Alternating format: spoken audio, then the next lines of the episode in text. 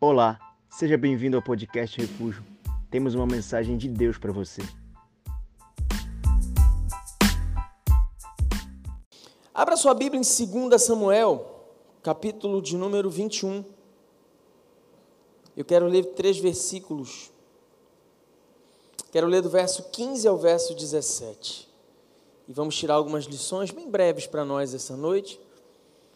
Uh, Pastor Gary tivemos um tempo ontem, né? Ele é, é secretário global de discipulado. E infelizmente ele se sentiu um pouco mal, não pôde estar com a gente hoje, mas eu fiquei muito feliz de ver o que Deus está fazendo do outro lado do mundo. E, e como os nossos discursos estão muito alinhados. Eu falei agora para o pastor Jonathan, falei, ouvindo o pastor Gary falar, o meu coração ia aquecendo, assim, de, de ver o que Deus está fazendo e saber que é o mesmo Espírito que, que tem operado nos Estados Unidos, na Europa, tem operado também aqui, e eu creio que muitas coisas o Senhor ainda vai fazer. Vamos à leitura da palavra, se achou, diga amém. Uh, 2 Samuel, capítulo 21, verso 15, diz assim: De novo, os filisteus fizeram guerra contra Israel. Davi foi com os seus soldados e lutaram contra os filisteus. E Davi ficou muito cansado. Isbe Benob descendia dos gigantes. O peso do bronze da sua lança era de quase quatro quilos. Estava cingido de uma armadura nova, e este disse que mataria Davi. Porém, Abisai, filho de Zeruia, socorreu Davi, atacou o filisteu e o matou. Então os homens de Davi lhe juraram, dizendo: Nunca mais o Senhor sairá conosco à batalha, para que a lâmpada de Israel não se apague. Vamos orar. Obrigado, Senhor, por essa noite tão preciosa, tão cheia da tua presença, pelo mover que o Senhor já operou aqui sobre nós e por aquilo que o Senhor ainda vai fazer, Pai. Nós queremos agora nos debruçar sobre a tua palavra e ter a revelação que vem dos céus para o nosso coração. Então nós te pedimos em nome de Jesus, fala poderosamente conosco, Pai, que as nossas vidas sejam profundamente impactadas pela tua palavra, em nome de Jesus. Se você concorda, diga amém. Dê um aplauso ao Senhor e tome seu assento.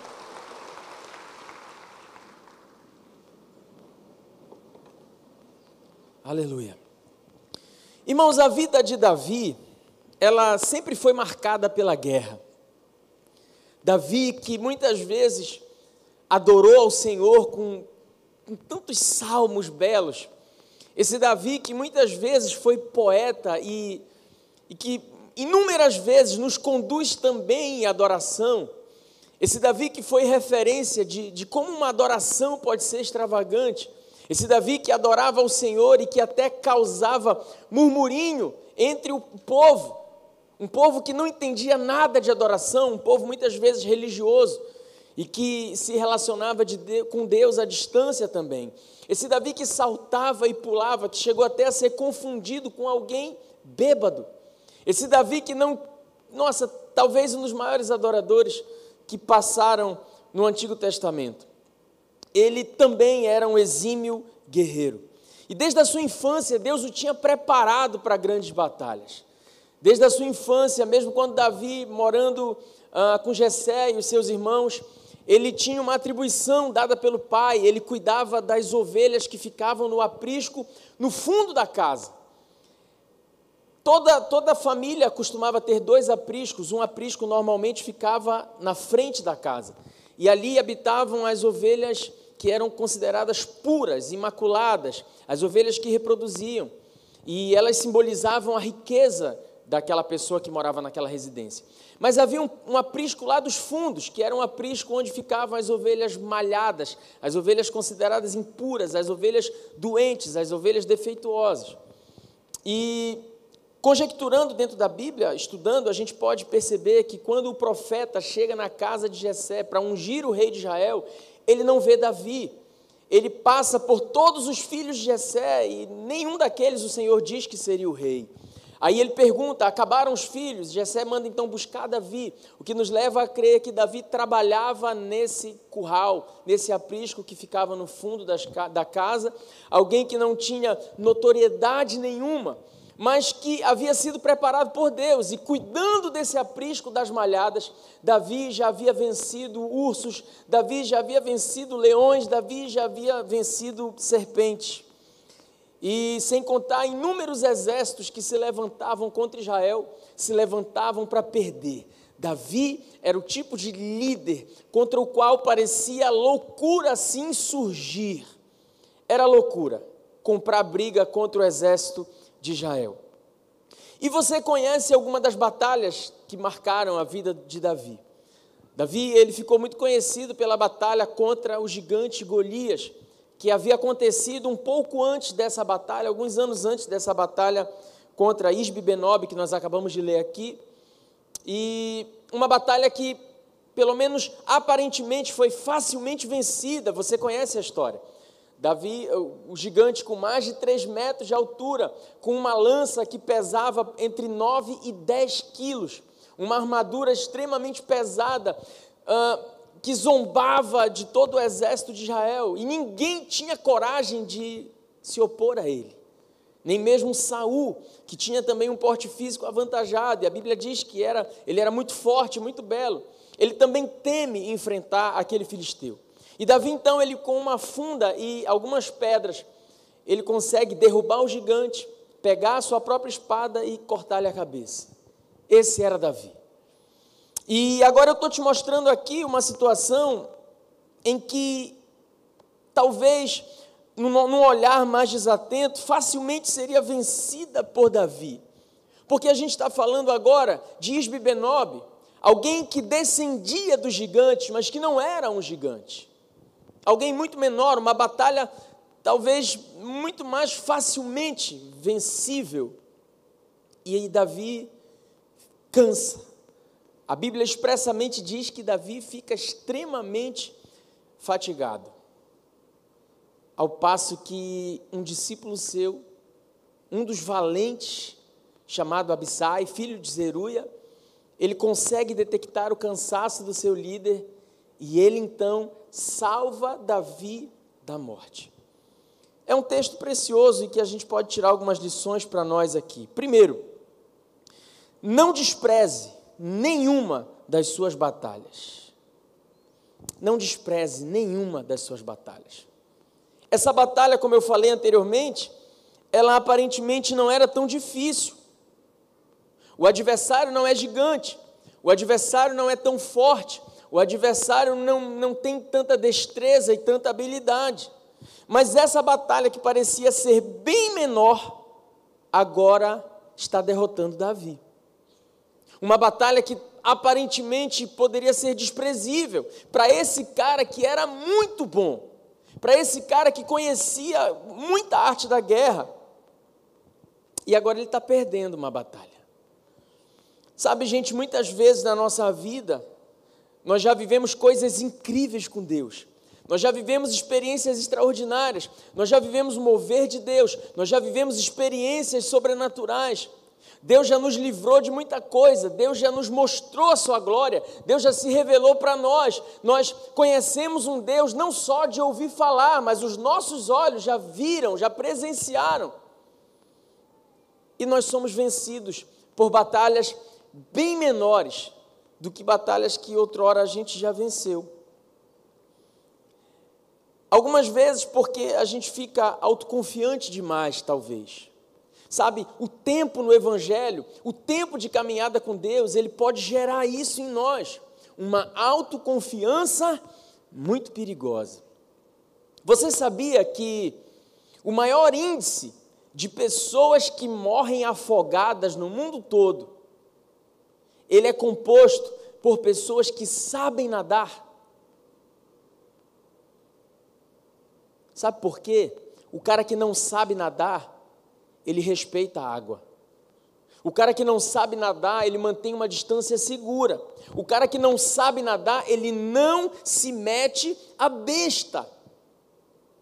Mas o cara que acha que é bom demais, ele olha para uma correnteza e diz: Isso aqui é fichinha.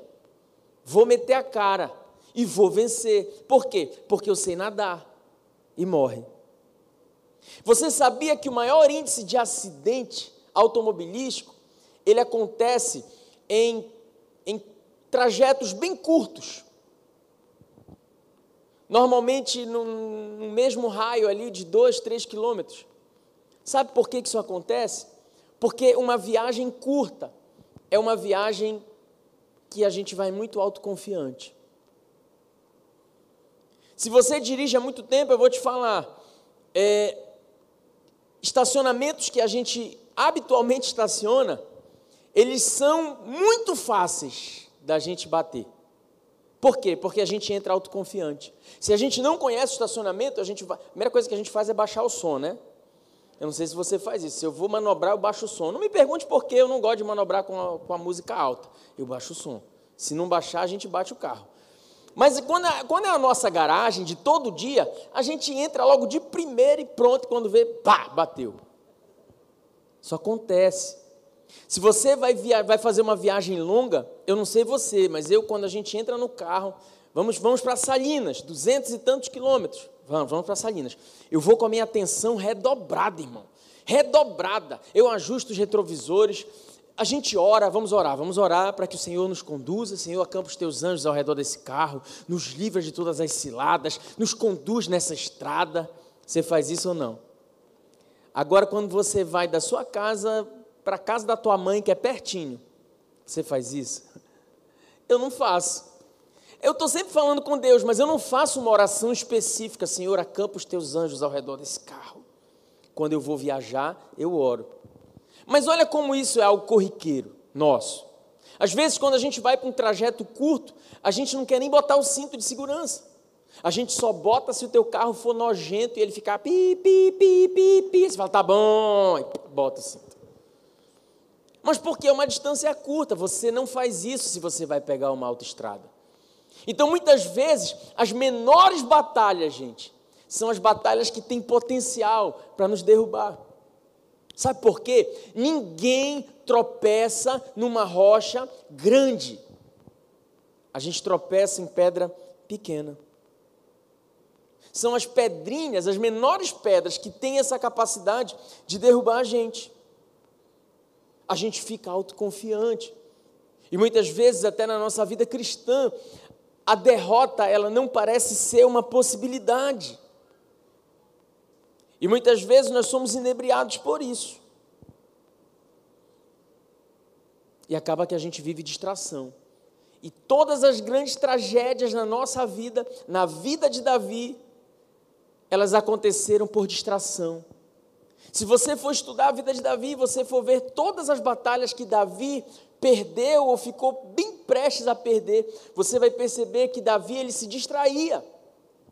Foi assim que acontece com Batseba. Um dia, Davi resolve não ir para a guerra. Ele resolve ficar no palácio. O que, que tem de mais ficar no palácio? Pois é, a mente dele vazia é exatamente no dia em que ele está andando pelos corredores do palácio. Ele olha pela janela e ele vê Batseba tomando banho, como veio ao mundo, pelada. Davi olha para ela e diz assim: Uau! E ao invés de cortar, ele resolve querer saber quem é, se envolver.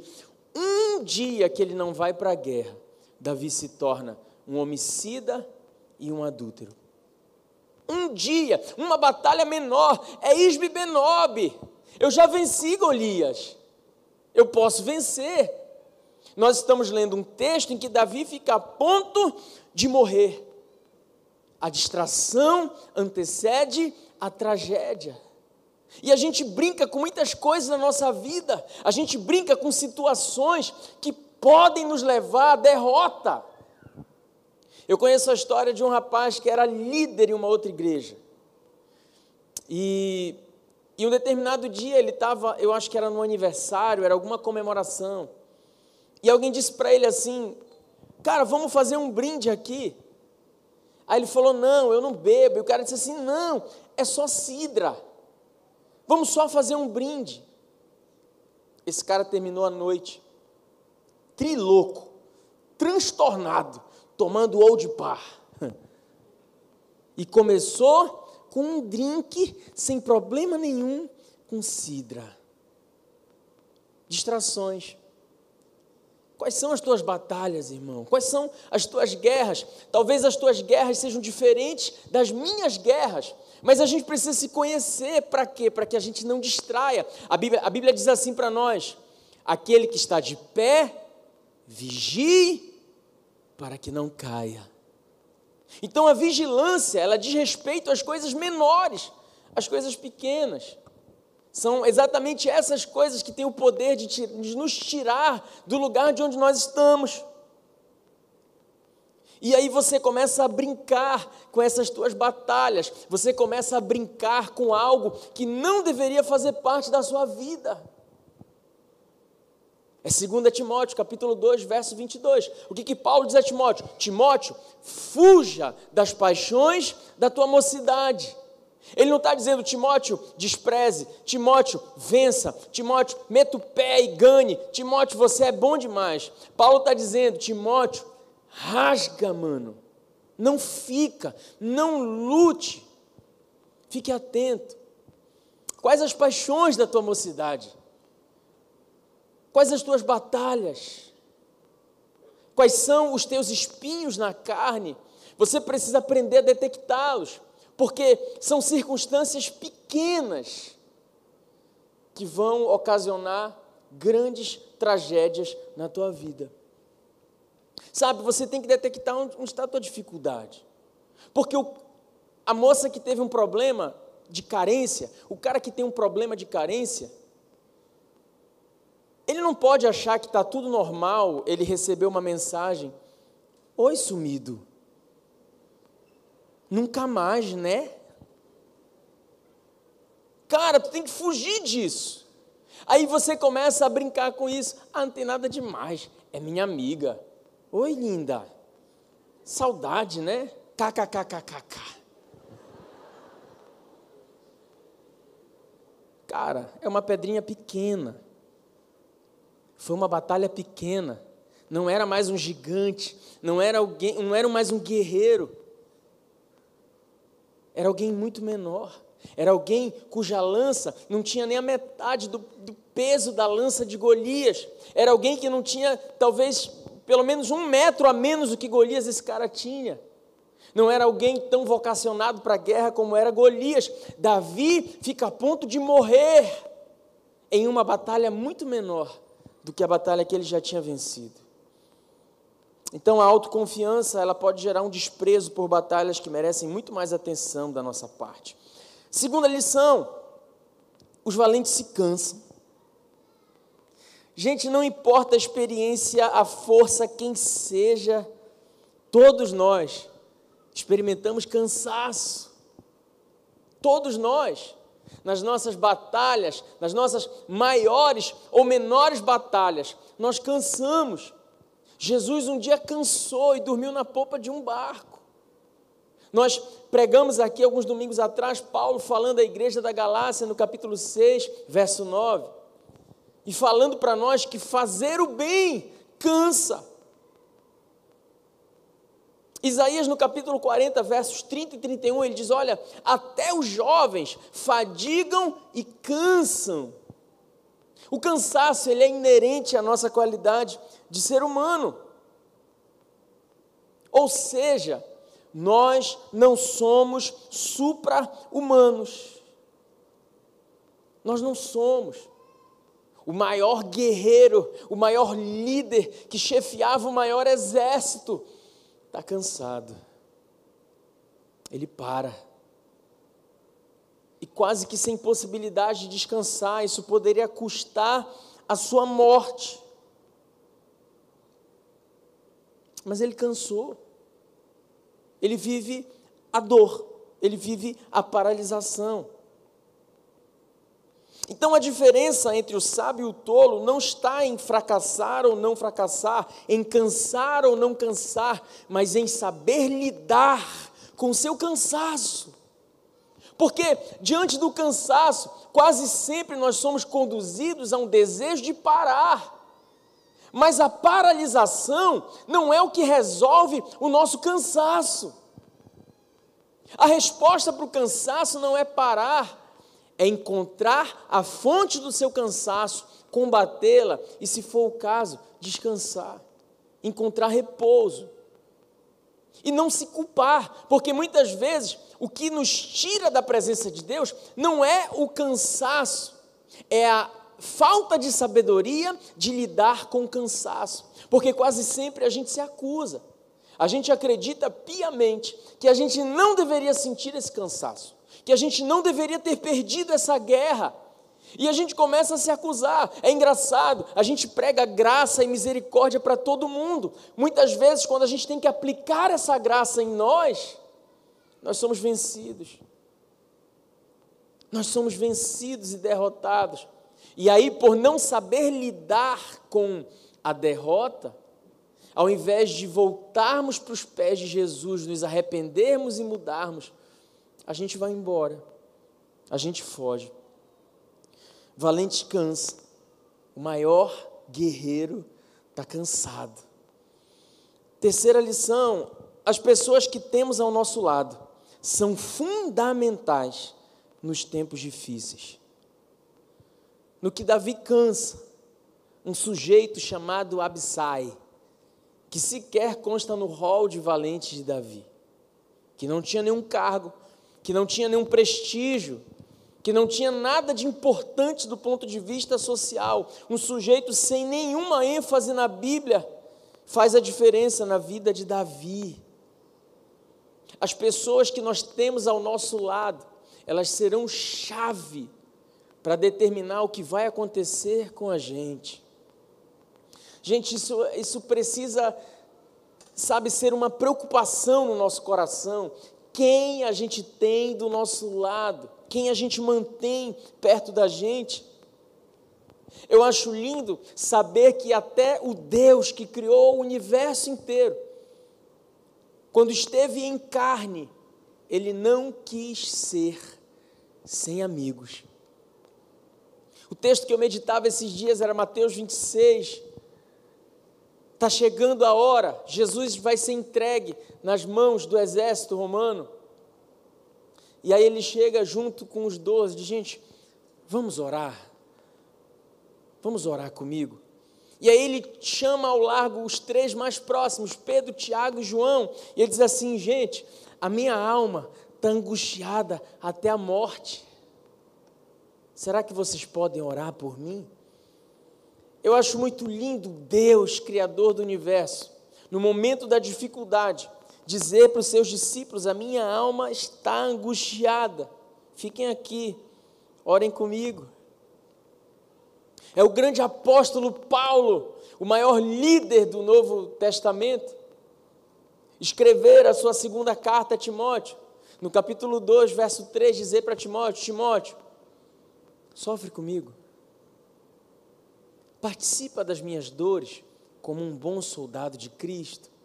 É ele encerrar essa carta no último capítulo, dizendo para Timóteo: Timóteo, vem ter comigo depressa Passa em Troade, pega minha capa, Timóteo, porque está frio, está difícil aqui na prisão, os meus dias já estão contados e eu queria te ter perto de mim, Timóteo. Vem antes que chegue o inverno. A tua companhia, Timóteo, é o que eu preciso nesse tempo de guerras que parecem me vencer. Traz a minha capa. Sabe por quê? Eu entendi o que Deus falou lá no Éden. Não é bom que o homem fique só. E eu pergunto para você, minha ovelha preciosa, quem tem te acompanhado na tua jornada? Quem tem caminhado com você? Porque Paulo, quando ele faz esse, esse desabafo para Timóteo, ele sabia do que estava falando. Porque outrora, quando preso, junto com Silas. Eles estão na prisão e eles não têm o que fazer, eles não têm o que falar. A Bíblia relata que eles começam então a adorar a Deus. E eu fico muitas vezes conjecturando, imaginando essa cena na minha cabeça, um olhando para o outro, as mãos estão com grilhões, os pés também acorrentados. E aí, Paulo, como é que está? Silas, está feio o negócio. Como estão as chibatadas aí que você pegou? Estão tão doendo, cara. E o que, que a gente vai fazer, Paulo? Não sei, Silas. Vamos cantar? Vamos adorar o nosso Deus? E no que eles começam a adorar, a Bíblia diz que os grilhões começam a romper. Uma adoração em conjunto move os céus. Então é precioso a gente caminhar com certeza de que a gente vai ter abissais do nosso lado, gente para celebrar com a gente, gente para estar tá na comunhão com a gente, gente para estar tá quando está tudo dando certo na cela, mas gente que vai estar tá com a gente no dia da, do cansaço, gente que vai caminhar do nosso lado no dia da tristeza, no dia da provação, no dia da adversidade, gente que conhece a gente, e é isso que eu acho tão precioso, sabe? Como foi que Abissai percebeu o cansaço de Davi? Como foi que ele percebeu? Como foi que ele, ele se sentiu na necessidade de intervir? Porque, gente, Davi era muito bom. Ele era muito forte. E Abissai sabia disso. Para quem intervir numa luta com um amigo que provavelmente eu sei que vai ganhar. Sabe onde está a resposta disso? Na proximidade que Abissai tem de Davi. Não me pergunte qual foi o sinal que Davi deu, mas ele deu algum sinal. E Abissai, por estar próximo de Davi, ele capta. Talvez uma respiração mais ofegante, talvez a forma como ele segurava na espada tenha sido diferente, talvez o escudo não estava na posição correta.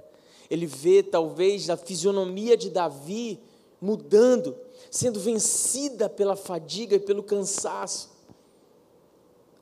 A proximidade que Abissai estava do seu líder o faz perceber a necessidade de uma intervenção. E aí eu te pergunto, a que distância você está hoje das pessoas que são preciosas na sua vida? A que distância você está das pessoas que são fontes? Porque nós é que determinamos, nós é que designamos a que distância nós vamos ficar da nossa liderança. E é engraçado que nós somos os primeiros a cobrar a atenção, nós somos os primeiros a cobrar discipulado mas somos os últimos a oferecer o que Abissai oferece para Davi.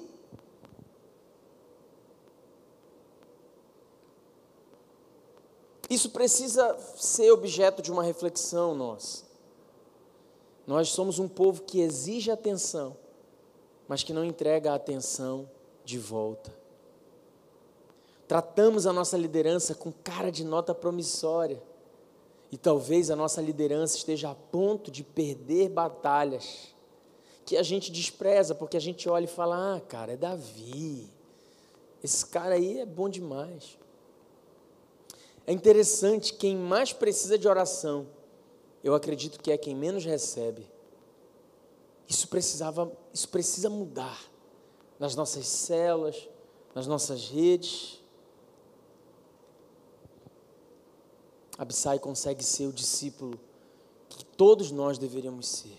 Quarta lição, para a gente terminar, é, é, direta mesmo. A gente precisa de abissais na, na vida da igreja. A gente precisa de gente como esse cara aqui. Quem era Abissai, pastor? Primeiro, era alguém que trocou a glória da terra pelo projeto dos céus. Em 1 Samuel 22, 2, uh, o autor descreve quem eram os valentes. E olha o que, que a Bíblia diz: e ajuntou-se a ele, a Davi, todo homem que se achava em aperto, todo homem endividado, todo homem de espírito desgostoso, e ele se fez capitão deles.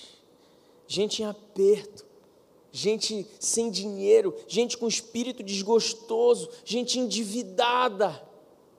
Esse era Abissai, um cara sem glória humana, um cara, um cara que não tinha uma boa, um, um talento, um cara que não deveria ter uma boa oratória, um cara que não deveria ter muitos dons, um cara que talvez não entendesse de administração e gestão do reino de Israel, mas era alguém que entendeu o seu papel de caminhar ao lado do rei de Israel, alguém que não tinha a glória dos homens e que continua não tendo, eu nunca vi ninguém nem pregar sobre isso.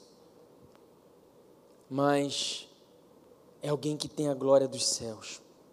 Alguém que encontrou significado na vida, relevância e satisfação, servindo o exército de Israel. Era alguém leal. Era alguém leal a Davi. Alguém que permaneceu. E lealdade é a gente saber lidar com um sim desejado, mas com um não com o qual a gente não concorda. Mas ele permanece.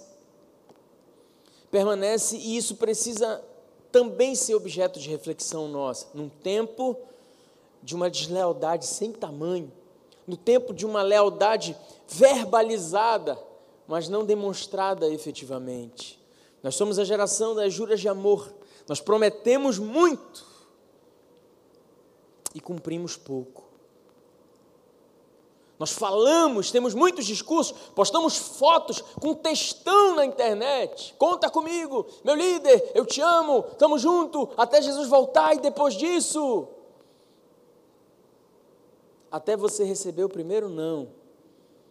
E de herói a bandido, numa velocidade absurdamente alta. Lealdade. E ele aprendeu de lealdade com o próprio Davi.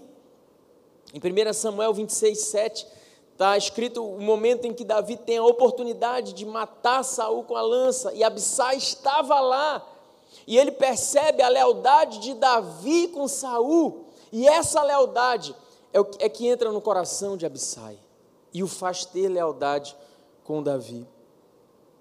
Abissai é alguém que não quer holofote, um desconhecido, um ilustre desconhecido, sem nenhum tipo de cargo, sem nenhum tipo de holofote, sem nenhum tipo de brilho, só um desejo no coração de servir.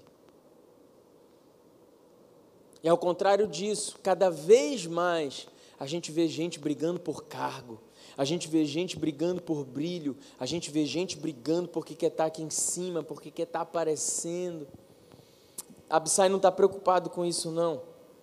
O seu nome nem é citado, mas ele queria ser um escudo, um ombro, e ele arrisca a sua própria vida para não fugir da batalha.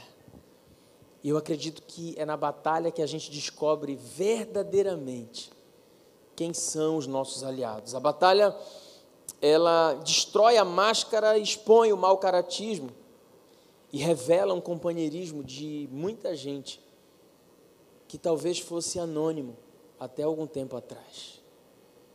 Absai não quer holofote, ele quer cumprir o seu propósito existencial. E ele protege a liderança. Eu acho linda essa frase que ele termina no verso 17, falando para Davi, e diz assim: Nunca mais você sairá à guerra, Davi. Nunca mais.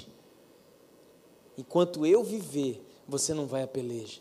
Sabe por quê? Porque eu entendo que você é a lâmpada para Israel. Para que não se apague essa lâmpada. Davi, pode contar comigo.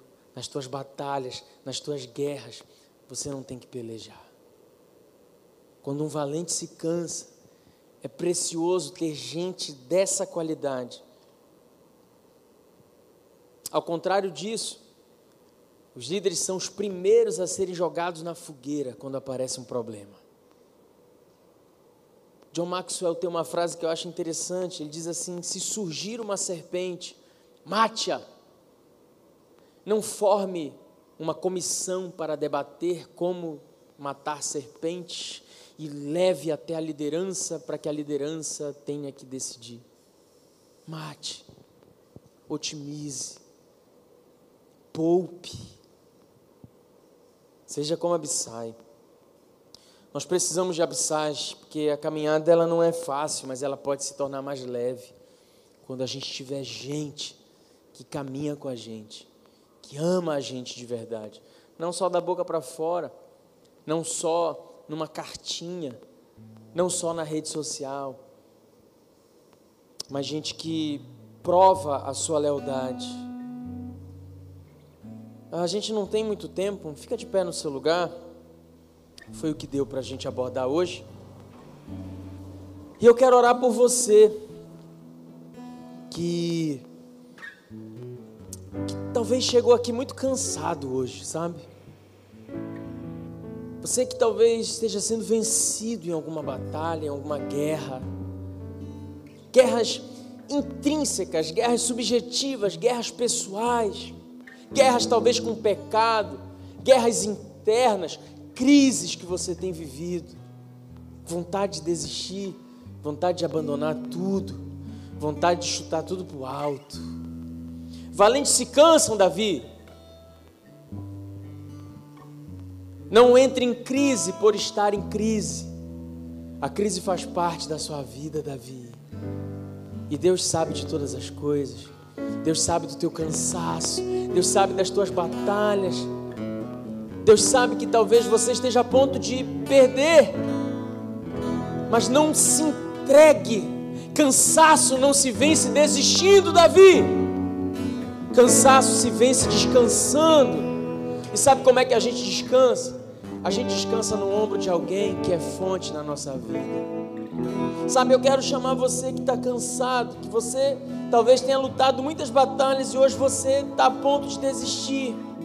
Não importa se você chegou agora, se você tem muito tempo de caminhada. Mas sabe o que eu quero? Eu quero que você fique de olho em quem está vindo aqui à frente. Porque talvez quem está vindo aqui à frente seja o teu Davi. Seja o guerreiro que Deus colocou para te liderar, para comandar o exército de Israel. Então eu quero que você venha com ele, se for o teu Davi, se for o teu discipulador que está cansado. Sabe, talvez você possa ir de encontro a quem te discipula, a tua liderança agora, dá um abraço. Pergunta se ele não quer vir aqui à frente, porque muitas vezes, como líderes, a gente tem medo da nossa vulnerabilidade, trazer desonra Há muitos líderes que talvez estejam precisando vir aqui à frente porque estão cansados, mas eles sabem que vir aqui à frente pode significar a perda da honra. Então faz o seguinte, Abissai, vem com ele, abraça ele hoje. Sabe muito mais do que dizer palavras, ora por ele, ora pra, por ele para que ele saiba que ele tem você na caminhada. Talvez o teu Davi esteja a ponto de parar Talvez o teu Davi esteja a ponto de desistir. Você não sabe o poder que você tem num abraço seu, numa palavra profética sua para lançar sobre a vida do, daquele que reina sobre Israel. Vem com ele, Abissai. Vem com ele mostrando a sua lealdade. Vem com ele, dizendo para ele: Eu estou aqui, Davi. Não importa o que você passou, não importa o que você vai passar. Eu quero te dizer que essa batalha não é só sua. Eu quero te dizer que essa batalha é nossa e você pode contar comigo nessa guerra. Ei, Davi, levanta a cabeça hoje, porque a gente está junto, Davi, na alegria ou na tristeza, na saúde ou na doença. Se Deus deu ou se Deus tirou, o que eu quero é que você saiba, Davi, que você pode contar comigo. Esse foi o podcast Refúgio. Esperamos que tenha te abençoado. Para mais informações sobre nosso ministério, acesse nossas redes sociais.